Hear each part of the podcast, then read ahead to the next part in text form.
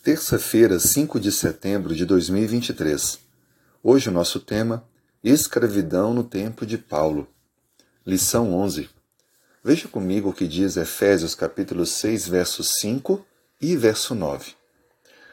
Quanto a vós outros servos, obedecei a vosso Senhor segundo a carne, com temor e tremor, na sinceridade do vosso coração, como a Cristo.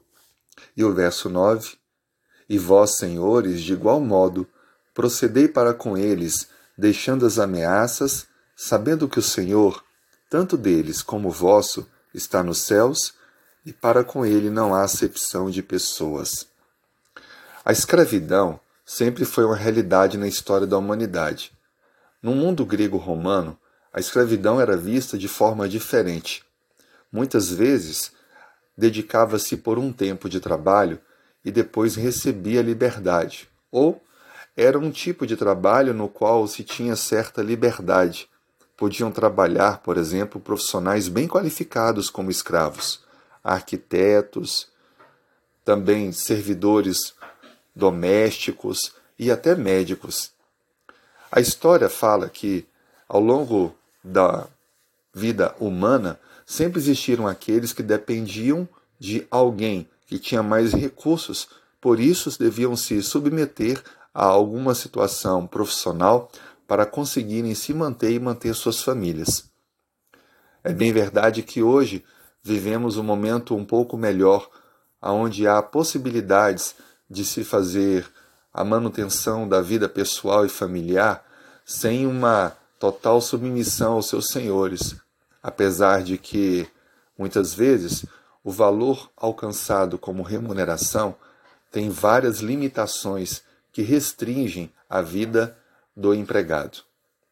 Mas será que Paulo está sendo de alguma forma um revolucionador social ao dar determinados conselhos?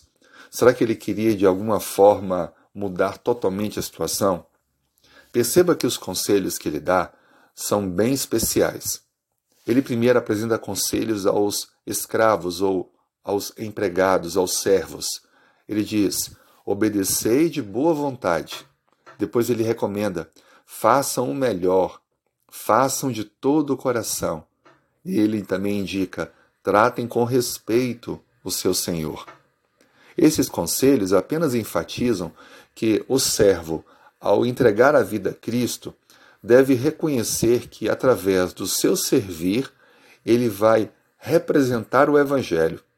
Por isso, ele não deve se rebelar contra o seu Senhor, mas deve fazer o melhor para testemunhar ao seu Senhor. E aí então Paulo dá o conselho aos senhores: não façam ameaças, lembre-se que Deus não faz acepção de pessoas. Também o conselho é trate os seus servos com justiça e igualdade.